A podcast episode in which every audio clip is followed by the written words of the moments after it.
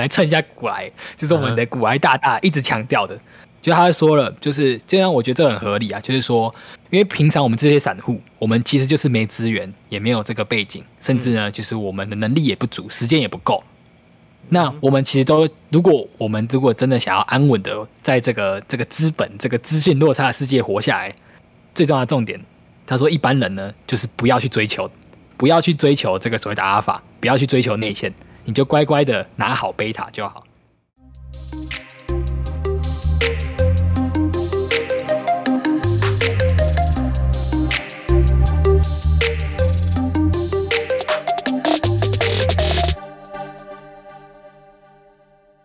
欢迎收听本集的区块链大小事，每周带你轻松聊区块链上有趣的事。哎呦，终于一次对了，肯定的吧？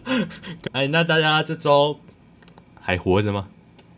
应该，我自己是活得不好啦，活得不好，我觉得活得不好，但还活着，活着就 OK 啦。那我跟你说，有一个人活得更不好，是是 Coinbase 的前员工。哇，干你这个直接进入主题呀、啊！直接进入主题，好，那我们就来进入这个主题。没错，我们我们来就是我们现在每一次的这个录音呢，我们都会前面呢就是先讲一个专题的报道，然后我们来这次我们就直接来破题，我们的 Coinbase 前员工的一个事件。对啊，怎么说他过得不好呢？来讲讲。没错呢，这个新闻他过得怎么不好了？然后这个新闻呢，其实就是说这个。这 Coinbase 的这位前员工呢，他就是涉嫌了这个加密货币的内线交易。哦，内线交易。然后呢，目前已经被对，目前已经被被逮捕了。哦，他已经被逮捕了。对，他已经被逮捕了。那我们先来跟大家来稍微来稍微讲一下这整个事件。那这整个事件呢，其实我们先知道 Coinbase 呢，它是一间就是世界上就是数一数二，算是非常大的一间加密货币的一个交易所。这是他选择的，他只选择的路径呢，是他他并不是像其他交易所，像是币安或者像是 FTX，他们他的他们去募集资金的方式呢，去去发行他们的代币吧，像币安有 BNB，FTX 有他们的 FTT，嗯。那 Coinbase 它的选择方式呢，它就直接在美国的股市上市。那我们要知道，在上市公司，它就受到监管啊，或是或是一些比较会比较有严格的一些监管或是法规的限制。对，上市了就会比较有有人在管啊。对对，甚至会管得蛮严的，所以有些有些有些其实像是有一些有些其实经营很好的公司，他们选择都不上市，嗯、对，而且什么东什么东西都要公开，甚至有一说啦，呃，真正好的公司，它基本上不会考虑上市。哦，因为上市就会牵及，不是不不只会牵及到你公司内部的人嘛，还有你要对外的投资人负责。没错，没错。好，那我们继续来讲这个事件。这个事件就是发生在 Coinbase 这个这间公司里面。那我们众所皆知，因为我们你看，我们先知道 Coinbase 它整个背景嘛。你看到它在整个加密货币的这个市场里面啊，就是它是一个这么敢于跟监管。因为我们都知道，其实大家都很讨厌监管，因为就是想要在这个还很混乱的这个效益很混沌的时候，混沌的时候就会有一些就是。就是比较容易，就大家可以灰色地带去做操作，但他反而在这个，在这个这样的加密货币的这从前面从前期开始，他就选择选择去跟就是比较公开的地方，就是所谓的监管啊，就是大众的眼里去做合作啊，甚至就是在美国股市上市嘛。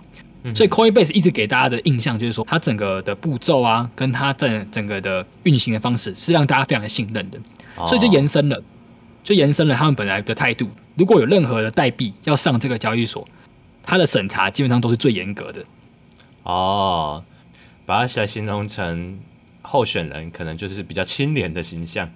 那这个清廉的形象就会就会有一个，就我们俗称叫 Coinbase 效应，就是说有任何代币，它就算已经在其他的交易所已经就是上到这个交易所在做交易了，嗯，但还没有上 Coinbase，那只要呢 Coinbase 宣布了要让这个代币也上了 Coinbase 这个交易所，那这个代币呢就会大涨。哦，就感觉它是比较安全的，大家很信任的。对，对他就大家就说哇，Coinbase 都认可这个代币，让它上它的交易所，那表示这代币呢，可能已经可能是是真的还不错之类的，变成一个正单位的感觉。没错，有点像这样子。那这次整个内线交易呢，其实就是来自于这个 Coinbase 效应。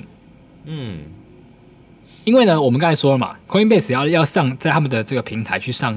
任何代币，他们是非常的严格的，嗯哼，基本上不允许公开任何他们要上市哪些币的这个消息被公开的。是，那这次的这个男主角就是 Coinbase 的前员工呢，就是他是少数呢，就是可以参与到 Coinbase 去让让代币上市的的过程的这个他知道这个讯息的人。嗯哼。然后呢，他的整个内心呢，其实就是跟这个有关，就是他一直以来都他都知道嘛，他就是他从在他工作的过程当中，他知道这 Coinbase 会上市哪些代币。那他从他整个整个目前事件的整个就调查结果发现，他从二零二一年的六月开始。就是从去年六月一直到今年的四月的期间，他至少有十四次，就是哇，他清楚知道说，哎，Coinbase 什么时候会上这个代币，然后呢，他就将这些上哪些代币的这个时间点以及会上哪些代币，告诉了他，不用他没有那么明目张胆，就让他就自己去做处理，自己去做交易，嗯、他是告诉了他的兄弟跟他的朋友，嗯哼，然后让他的兄弟跟朋友呢在。这个 Coinbase 上这些代币之前呢，先去做交易，就是先买一波嘛。对，先买一波，因为就 Coinbase 有这个效应嘛。当这个 Coinbase 真的上去的时候，就会暴涨嘛。那、嗯、那个时候再把它卖掉就好了。嗯、所以他其实就是用他自己的职务之便来去获得我们这个这次主题所谓的内线消息，然后来、嗯、来去套利嘛，来让让大大家赚钱。对。但而且他是他其实是很聪明的，他在做这个套利的时候，他其实他其实隐藏的很好。什么叫隐藏很好呢？他透过一些区块链的一些的特质嘛，就是说，哎，那他每一次在交易的时候呢，他就去换不同的钱包。哦，然后分散的好几个钱包，嗯哼，去这样去做尝试。那后来怎么会被抓到呢？就是在区块链上做交易，区块链还是有个特性的，就是公开透明的，所以更能。去判断说他这个人做这件事情是有意的，因为他还绕了这么多路，就是老子今天来就是要削你一笔啊！对，所以 他这个他这个用意是很明显的，就是很明显他就是要，他是就是要透过这个消消息来去赚到这个钱。嗯，但我刚才要延伸讲的就是说，呃可是在这个加密货币啊，在区块链领域里面啊，就是我们有一个有个特质嘛，就是公开透明的。是，所以呢，你看哦，他在这个将从去年六月到今年四月这整个过程。哎，就算他再怎么紧密，但大家还是会找到蛛丝马迹的嘛。因为那些那些那些记录啊，是不可以不可以被篡改，甚至是公开透明的。那就有一个推特呢的一个也类似一个研究员，或是他是在观察，就是一些大家的这个这个钱包的动向，就是观察那些金鱼或者钱包的一些动向。嗯，然后就抓到了，他就抓到了说，哎，有一个钱包在 Coinbase 只要发布代币的二十四小时前。就先花就先花了几十万美金，先买了这些代币了。哦，因为有人去抓到这件事，所以才会爆出来。没错，啊，大家抓这件事情就好奇啊，哇，这个谁？这个人是谁啊？他怎么这么这么厉害？而且时间点还这么刚好，在二十四小时前就先去买了。对，太强了吧？他是预知未来吗？对，然后这件事情出来之后呢，因为就是是因为他就提及了 Coinbase 嘛。那 Coinbase 呢，知道这个消息之后呢，他就开始去去做内部的调查。嗯，然后后来呢，就发现了是这位员工，就是我们这次的这个男主角。然后呢，接下来呢，就是他们发现这个员工的时候呢，他其实这 Coinbase，他们就就向这个这位员工呢发了一个电子邮件，就是要求他说，哎，你应该在就是今年的他这个时间点是在是今年就最近的时候，你在五月十六号的时候呢，请你就请这位员工来，就是他们 Coinbase 的一个办公室里面，要跟他。讨论相关的议题哦，他们要来处理，被发现要来处理。然后呢，这个、这个员工啊，他甚至还就是答应了，他用电子邮件。所以其实我们等下会看到，就是他他被他被起诉的罪名也包含了这个邮件的诈欺，因为他也他也回复了 Coinbase 说，哎，我确认会出席这件事情。哦，那后来后来实际上他有出席吗？没有哦，他在。他在这个 Coinbase 是要求他五月十六号号的时候去出席，然后他回复了说他会出席，但他在五月十五号的时候呢，就在出席那个会议的前一天，他就买了一张飞往印度的飞机。哦，他想要逃走了。他在登机前呢，就是还甚至还告诉 Coinbase 员工，他他已他已经出发了，但他其实还没有出发，就他一直在隐瞒，就是他甚至还告诉，哎，我已经去印度，但其实他还没有走。然后后来呢，就是 Coin Coinbase 呢，就就是就确认了，就是说，哎，那他他这个这他这样的做法是是是有问题的，所以呢，就有去通报了。然后他后后来这个人呢，在上飞之前呢，就有被拦截了。哦，所以是在被在航班中被拦截了。哎，对，在上飞机前被拦被拦截。嗯哼。那他们最后是遭到哪一些处置啊？对啊，因为他们最后呢，就是相关的人就包含了就是这位前员工以及他的兄弟跟他的好朋友嘛，总共三人。哈，那这三个人呢，分别都是被都有被指控，就是包含了就是这个这个内线交易延伸的这所谓的电汇诈欺罪，然后以及邮件的邮件诈欺嘛。Uh huh. 然后其实都会都都是有都是不只是要赔钱，甚至是会有这个刑法的责任的。哦哦，所以内线消息的严重性是要坐牢的。对，是要坐牢的，不止赔钱，好像还是要坐牢的。哦，他是刑事责任。对，他是有刑事责任的。Uh. 那我们可以从这件这件事情来看到几个相关的单位，像包含就是就是哎有监管的介入。那因为这监管呢，为什么监管会介入？其实也来自于就是 Coinbase 本身，它是一直是跟监管是有息息相关的。甚至你看到这个人也是他直接他去通报的，让让那个单位去去逮捕他的。嗯哼，他他主动积极的啊，他不是想要，他想他不是想要告诉大家，其实这间公司哦有做这种肮脏的事情。对，所以我觉得其实光看这间公司的这个这个回应跟他的做法，我其实觉得是蛮值得。赞赏的，就是他也没有隐隐瞒，他就是好，我知道这件事情，我主动去调查，甚至我把调查结果呢配合配合的那些就是相关的单位，主动的就是提供给他们，然后确定是哪些嫌疑人，也把这些资料提供给那些执法的部门。哦，了解，他是主动的，对，他非常的主动。嗯、但这件事情呢，还是延伸了，就是因为 Coinbase 呢这个这个案件。所以呢，就让他们本身，其实他们有一个很大的一个股东，就是我们我们在股票圈里面叫做木头姐的木头姐，就是 Cathie Wood。那 Cathie Wood 呢，他是在他的他旗下有个基金，就是那个主动基金非常有名，就是叫做方舟基金。嗯、那木头姐她一直在就是在那个去年跟前年，他其实的名声非常的旺盛，就是他在他在去年前年那个牛市的时候呢，他的基金的绩效非常的好。然后他也手下持有很多比特币跟 Coinbase，就 Coinbase 是美国的这个上市公司嘛，他持有非常他多他的股票。但是到了今年呢，就是木头姐真的是就是落就是落水狗啊，就大家人见人打，因为他的他的那个他的基金的绩效非常非常的差，在这次的熊市里面非常的差。嗯哼。那就是呢，因为他的他其实在这次的这个熊市里面呢，Coinbase 这间公司，它在它的它的股票的价格也非常的严重的下跌。那木头姐一直以来都都是持有的，都是没有都没有做出售。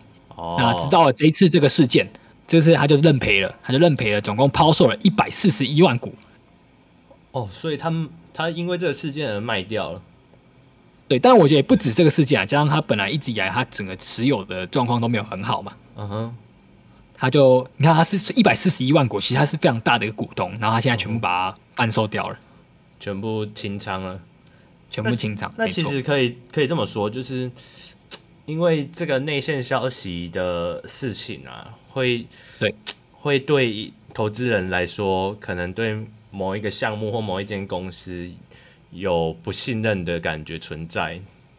对，一定的，而且我觉得那不信任感会蛮严重的。嗯。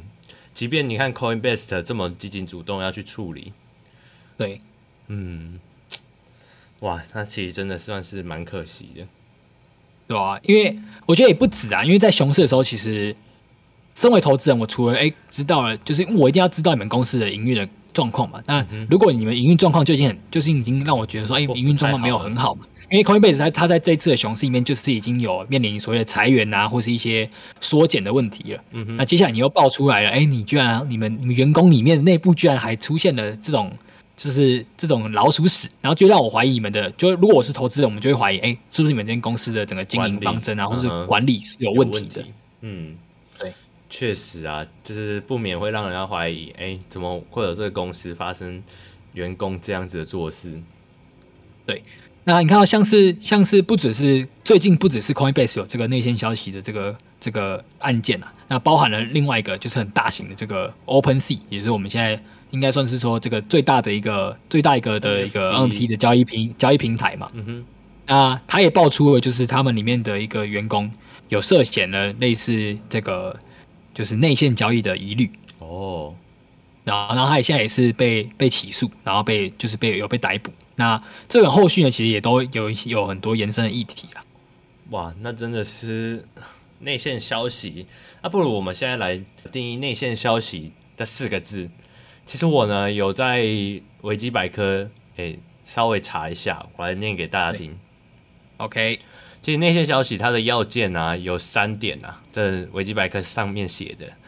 第一点它是获悉未公开的消息，第二点是该消息有效影响有价证券的市价，然后第三点呢是交易后呢与该消息成比例的获利。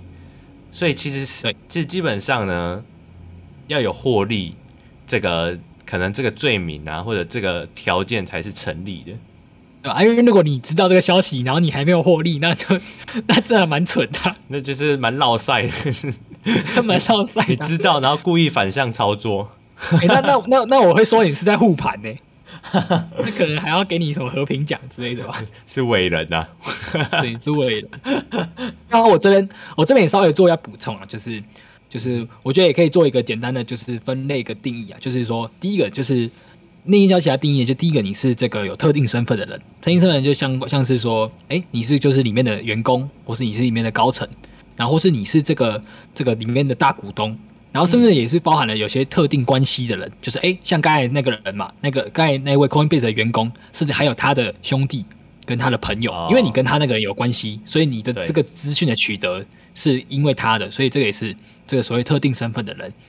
对，即便不是亲戚或者是呃伴侣之间，也有可能兄弟有关系，或者是你朋友，都还是会有会有犯罪的可能性。对对对，因为你你因为你是透过这个人所取得的，是，对。然后接下来还有就是这个消息，这个所谓内线消息，这个消息它必须是有很重大的影响，甚至呢它是有很明确的。什么叫明确？就是明确知道说它在什么样的期间或什么样的时间点。很像以 Coinbase 为例，就是它会很清楚知道说，哎，我这个代币了，就是 Coinbase 什么时候它在哪几月几号就会上这个代币。哦，所以明确的时间点也是重点。对，然后接下来就是你拿拿了这个消息之后，你因为这个消息去去做了一些操作，对，那这就是一些就是构成那个内线消息的一个、嗯、对一个定义啊。OK，那我们现在来讲讲说，相较相对于内线消息啊，那那我们知道内线消息是什么？那所谓的公开消息又是哪些呢？对，就是哎，那我们知道嘛，哎。取得内线消息对我们来说，就是其实也很困难，然后甚至也可以说，就是就是因为我们知道它是犯法的嘛。是啊，那身为我们我们这些就是一般的人，那我们就是那我们一般人可以大家可以公开看到的消息是哪些呢？其实公开消息呢，其实就是、嗯、说白了就是各个社群媒体，或是这个社群媒体它毕竟是加工过的嘛，那你也可以或是一些呃就是文章啊或者新闻啊，那这些其实它都是被加工过嘛。那如果你有一些能力的话，你就可以去往哎这些加工的源头的资讯去找。Uh. 那像是源头资讯什么呢？就像是你可以先去，你可以去找到哎，可能这个事件它的完整的一个记录，或是完整的过程嘛，就是包含了这次 Coinbase 这个事件、嗯、啊，你可以就是先自己完成找到这个记录嘛，就是你去看了这个这个一开始那个爆出找到这个的推特是谁，他的推文是什么，然后你再看这 Coinbase 他在这个一路以来他从说他会调查那个推文，以及他公开说了的那些资讯是哪些？那这就是所谓的这个原始的资料嘛？哦，欸、那那，那一对，那我想问呢、欸，就是这个公开消息啊，在公司方或者是项目方啊，会有不会有？对，就是主动发出来的？就基本上，基本上要看那个公那个消息啊，或什么是。是他们可以，或是他们他们必须的。我觉得通常消息都都是必须的，他们才会发了。对，那必须会有哪些消息是发出的？你看到像必须会有哪些消息会发出？就是像是说，哎、欸，他们今天讲像是讲我要上市嘛，那我必须要公开的呈现我的公司的整个营运状况，就是包括就是我们所谓的财报或年报。嗯、然后甚至在美国美国公司里面，他们会有所谓的电话会议，就是他那电话会议，哦、就是他那些电话会议的那个内容，你都必须要全部的记载下来。那以台湾的以台湾的公司来说，就是你所谓的法说会，就是你法说会的整个内容，都是要记载的。嗯哼，哦，所以这些都是公开消息取得的管道。没错。嗯哼。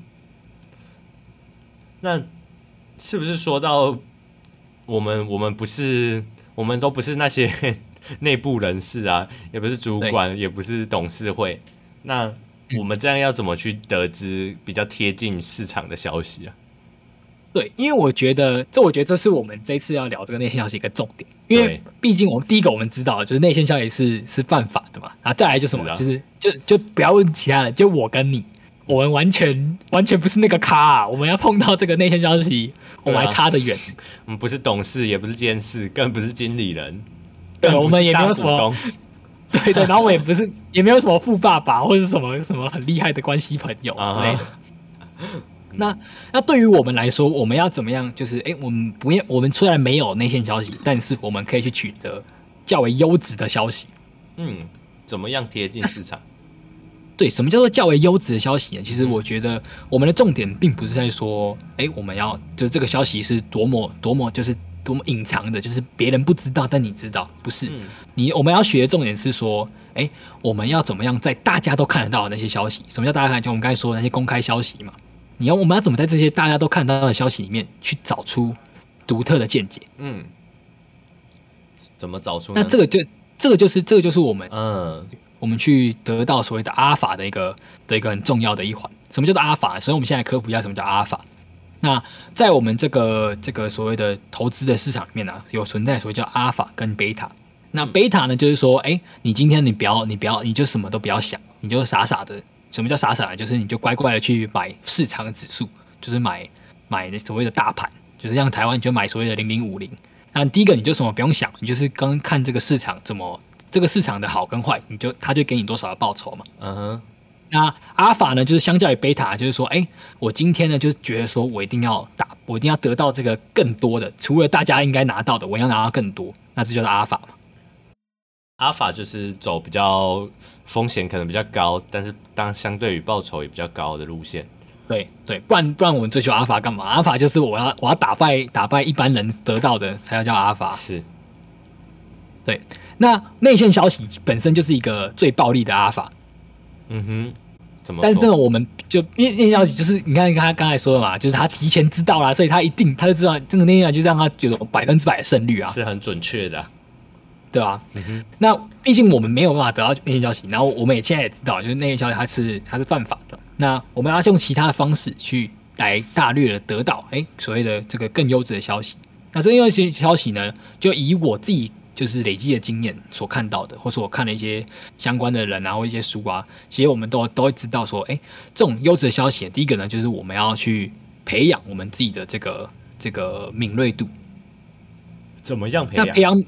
怎么样培养这个敏锐度呢？就是来自于我们刚才看，我们去看刚才那些大家都看到这些公开消息的时候，我们去做一些训练。什么叫做一些训练呢？第一个，因为就以我们一般的人来说，其实我们都很都很直觉、很简单。就是怎么样很直觉、简单呢？就是我们就是会看大家可以看到，就是新闻跟媒体给你看到的这些资讯。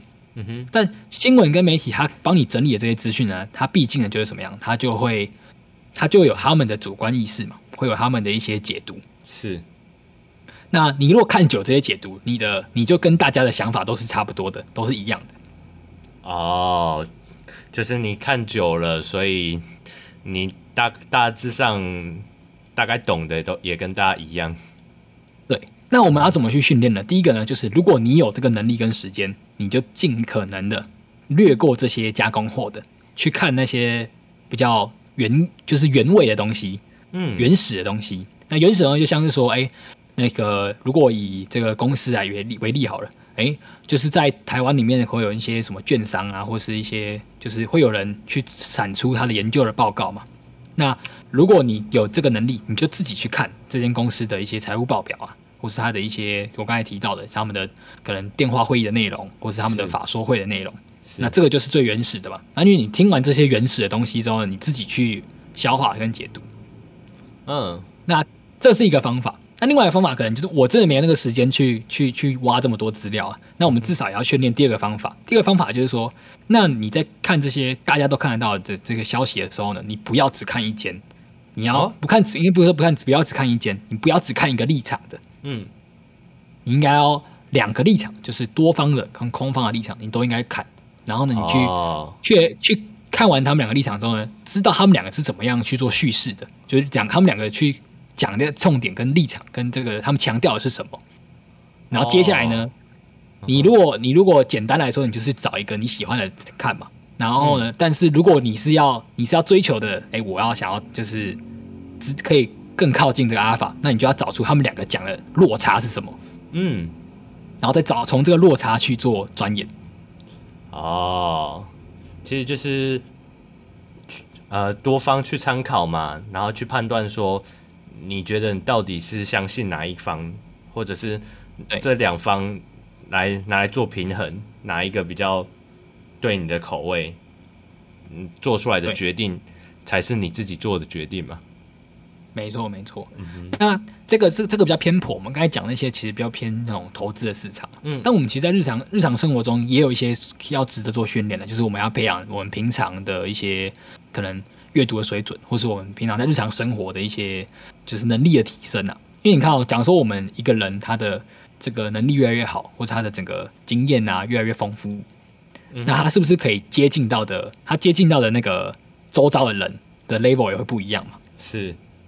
那当你越来越、越来越这个你的 level 越来越往上的时候呢，你是不是就越接近那些靠近所谓内线消息的人们了？嗯，你在圈内才会听到比较纯粹的消息啊。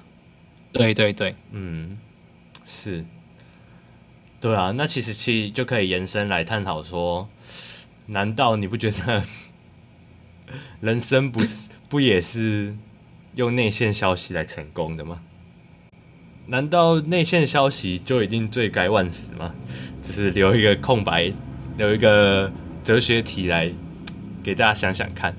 因为其实我在呃那个内线交易啊这个几个关键字的维基百科里面也有看到说，内线消息啊、内线交易的优点。来，那我来也读给大家听。内线交易呢，其实并非全然违法的。甚至呢，有一些经济学家坚持用内线消息，可以使尚未公开的资讯啊，比较快速的抵达市场，然后让资本的市场更有效率。对，对。然后举例来说，就有一个经济学家得主，对，就是诺贝尔经济学得主，他有他有用他有说过，由于买卖双方的对。呃，资讯不对称啊，使市场失灵，因此近几年的国证券管理单位都致力于资讯的揭露啊。对对，所以内线交易其实并非都是坏事。对，因为我你看哦，我们其实仔细看啊，其实这个内线交易，这个内线交易法啊，它其实重要，它想要避免就是。这个所谓资讯落差嘛，因为有些人就没有得知这个消息，他可能就会成为被牺牲的那一方嘛。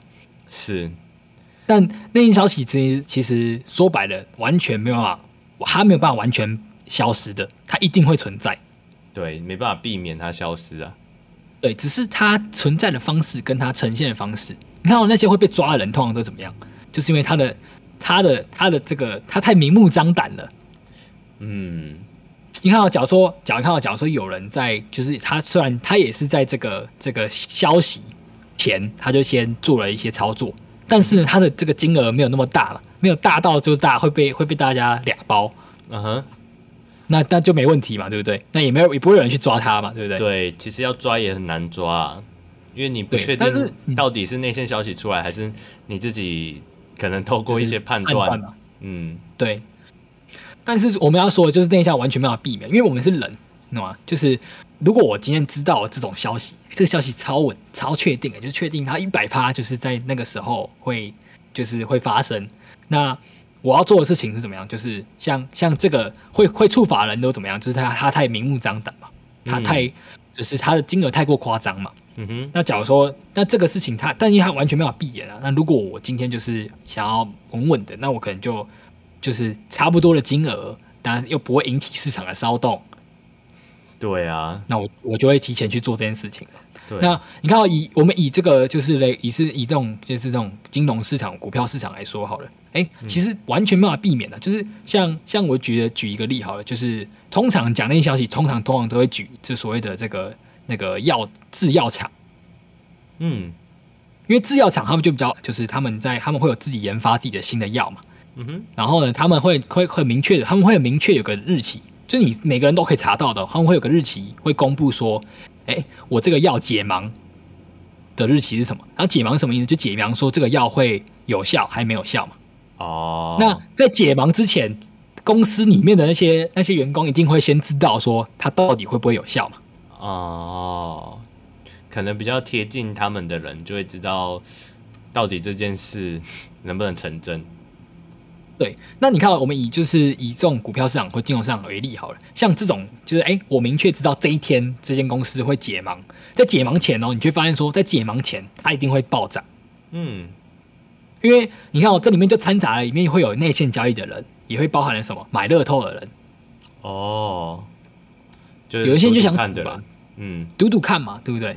那到了到了那那那那天解盲打开的时候呢，完全知道说哇，如果它是失败了，那就会暴跌，那这个暴跌速度是很夸张，噗就不见了。嗯哼。那那有可能就是就是哎，他可能就解盲之后，因为你看，你就是有些人就看到说，哎，他在解盲之前，哇，那个买的方买的那个量很夸张，有些人就猜测说，哇，那应该是有内线消息的人，他很清楚知道说一定会成功，所以他才买那么多。是啊。所以，我们变成之后，我们可以逆向就会变成知道说，像像刚才在经济学家也其实强调说，他认为说，就是内线消息应该要存在，因为他内线存在的话，就是当他就是发动的时候，只要你是对市场敏锐的人，或是比较专业的人，你就会感觉到哇，不对劲哦，一定还是有什么事情发生了。嗯，所以你通常大家在事情发生前，就会先就是整个市场就会做一个反应了。是啊，对，然后通常这种比较可怜的就是什么，就是那些。散户啦，就是我们这些没有没有这个时间或没有这个能力去去感觉到的人。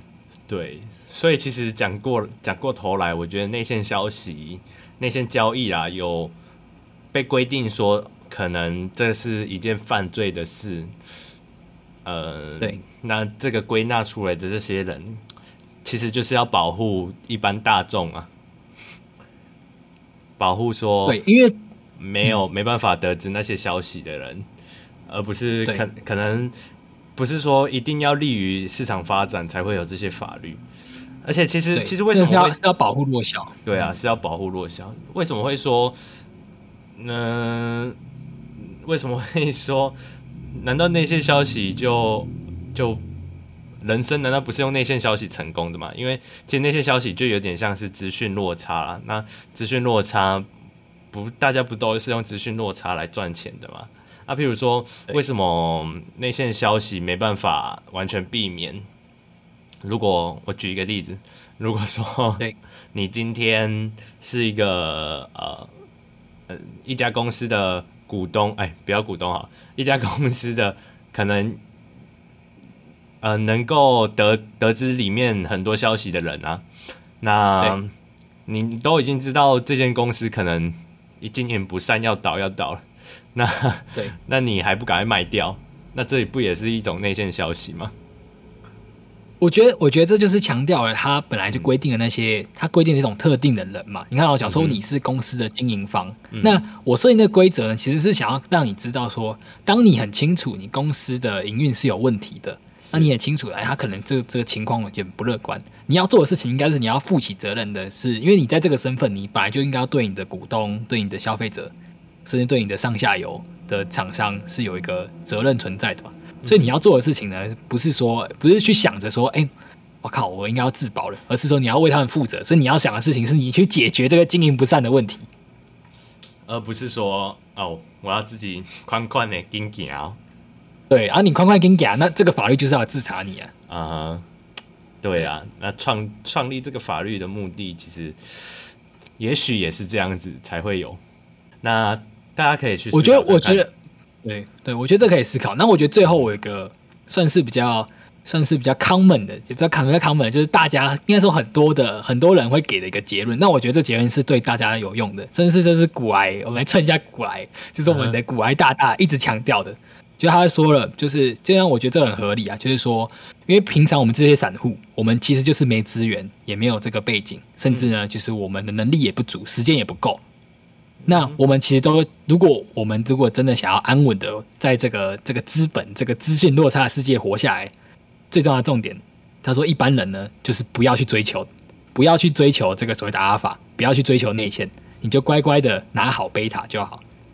哦，因为拿好贝塔呢，你不用付出什么努力，而且你也高几率会活着。哦，毕竟高风险还是会有，哦，高报酬还是会有高风险啊。对对，对，如果你不想要有高风险，对，那就不要有高报酬就好。对对对，你就是稳稳的拿着大家拿该拿的就好。是，那我觉得这集可以让大家去思考一下，嗯，你对于内线消息的想法是什么？对，你觉得那些消息一定不能存在吗？还是内线消息其实就像我们讲的，你要去避免它存在也很难。那完全避免不了。那你自己是想要追求这种阿法呢，还是要贝塔呢？大家可以就是乖乖拿贝。好，对对，这个这个我觉得是大家，我觉得会是一定会思考到的问题。是。好，那这集其实差不多就到这边了，大家拜拜。拜。